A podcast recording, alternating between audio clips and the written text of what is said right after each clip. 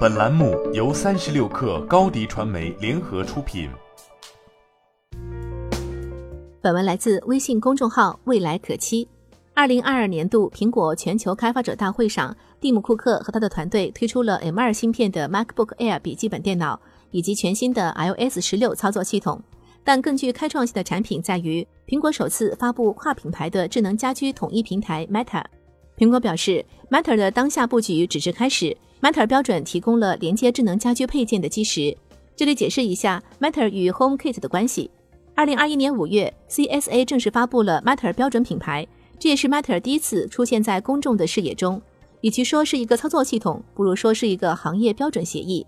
Matter 协议的开发，据传闻是苹果、亚马逊、谷歌及其他公司共同完成。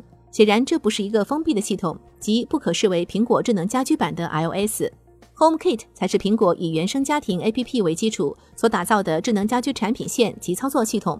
从智能音箱、智能电视到智能灯泡、智能门锁、智能窗帘等多种设备品类，HomeKit 都已经支持控制，非常齐全。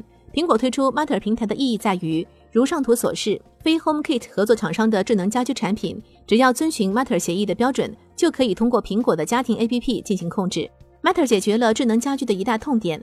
除非全屋都采用了同一个品牌的设备，比如小米智家或苹果 HomeKit，否则不同品牌之间的设备不能够在同一个 APP 上操控，设备之间不能互联互通。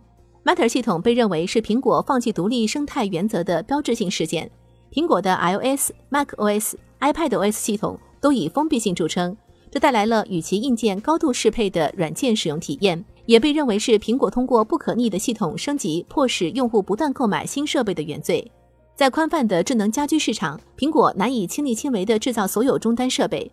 本质上，苹果仍是一家软件开发公司，而非硬件装配公司。但 Matter 系统并不意味着苹果放弃了对垄断行业及市场的野心。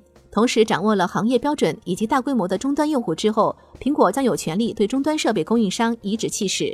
三十六氪查询发现，在 CSA 官网的 Matter 协议名单上，小米、华为也在其中。但苹果首发 Matter 平台的时候，没有展示他们的 logo。易来智能 CEO 江少宁此前表示，国际来看，LOT 的连接性以后不再是重要的壁垒，智能硬件的竞争重新回到产品功能本身和体验上。如果不做垂直专家，横着铺大饼搞平台，啥都搞的品牌，可能会面临生死问题。国内来看，短期内各巨头很难达成一致，因为国外的几家公司没有直接竞争关系。国内的 LOT 巨头是正面竞争，短期内看到类似 Matter 的大规模推广比较困难。